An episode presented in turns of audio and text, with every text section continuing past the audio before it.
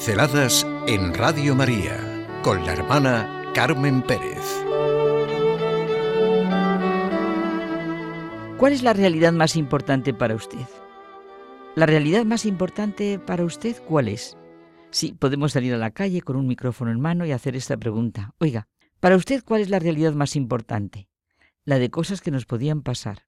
Primero quizá nos mirarían las personas sorprendidas por la pregunta y las reacciones serían de lo más diversas. ¿Y esto de qué va? ¿Es una pregunta para promocionar algo? ¿Para votar algo?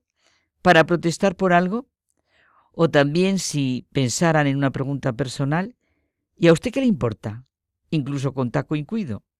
A continuación, mirar el micrófono para ver de qué emisora arrancaba la preguntita. Y lo curioso es que puede ser que según la emisora fuera la respuesta. Sería una experiencia curiosísima.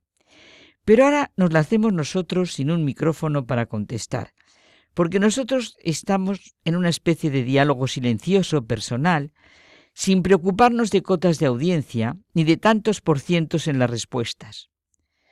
¿Cuál es la realidad más importante para usted?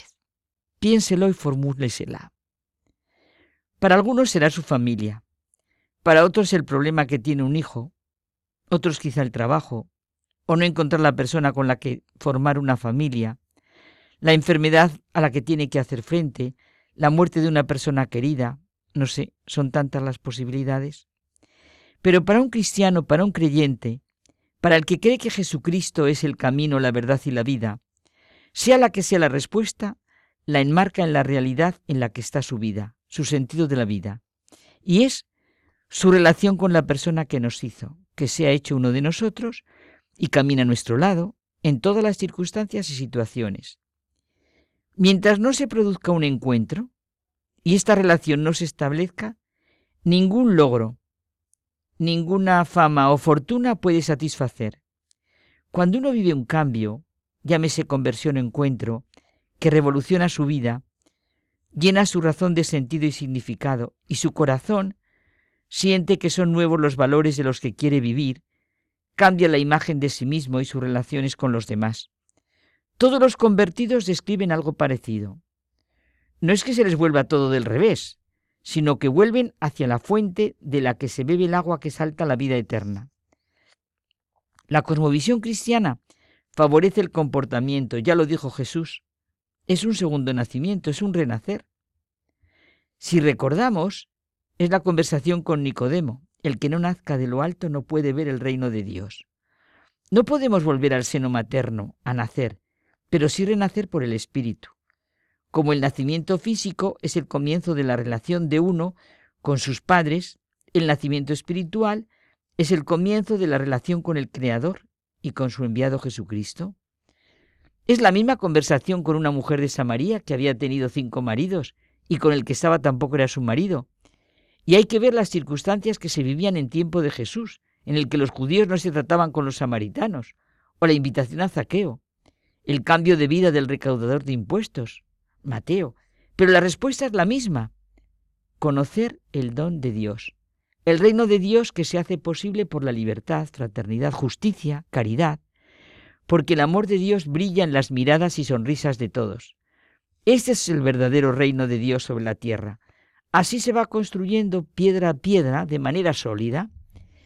En una entrevista publicada en 1927, Freud mencionaba su falta de fe y su indiferencia hacia una vida futura. En respuesta a un médico americano, le escribió una experiencia reciente en la que Dios volvió claro para mí, para mi alma, que la Biblia era su palabra, que las enseñanzas sobre Jesucristo eran verdaderas y que Jesús era nuestra única esperanza. Tras su revelación tan clara acepté la Biblia como la palabra de Dios y a Jesucristo como mi Salvador personal. Desde entonces Dios se me ha revelado mediante muchas infalibles pruebas. Le ruego como hermano médico que dirija sus pensamientos a este tema, de suma importancia, con mente abierta. Dios revelará la verdad a su alma. Y ustedes quieren saber la contestación de Freud, claro. Dios no ha hecho mucho por mí, Nunca me ha permitido oír su voz interior. Y si en vista de mi edad no se da prisa, no sería por mi culpa si permanezco hasta el final de mi vida como lo he sido hasta ahora, un judío infiel.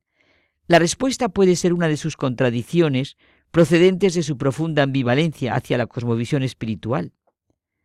¿Qué causa estos cambios tan impresionantes en personas concretas y conocidas y en personas muy singulares como escritores, pensadores, científicos? ¿Qué cambio radical es ese en personas ateas, inteligentes, críticas, respetadas en ambientes universitarios y cultos? ¿Y por qué como consecuencia de ese cambio adoptan una cosmovisión tan en conflicto con sus ateísmos o indiferencias?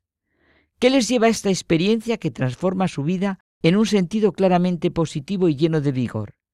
Temperamento, motivaciones, relaciones, productividad, sentido de su trabajo, cualidades. ¿Qué les lleva a vivir con ese coraje? El encuentro con Jesucristo y su relación con la persona que las hizo, con Dios Padre Misericordioso. Pinceladas en Radio María con la hermana Carmen Pérez.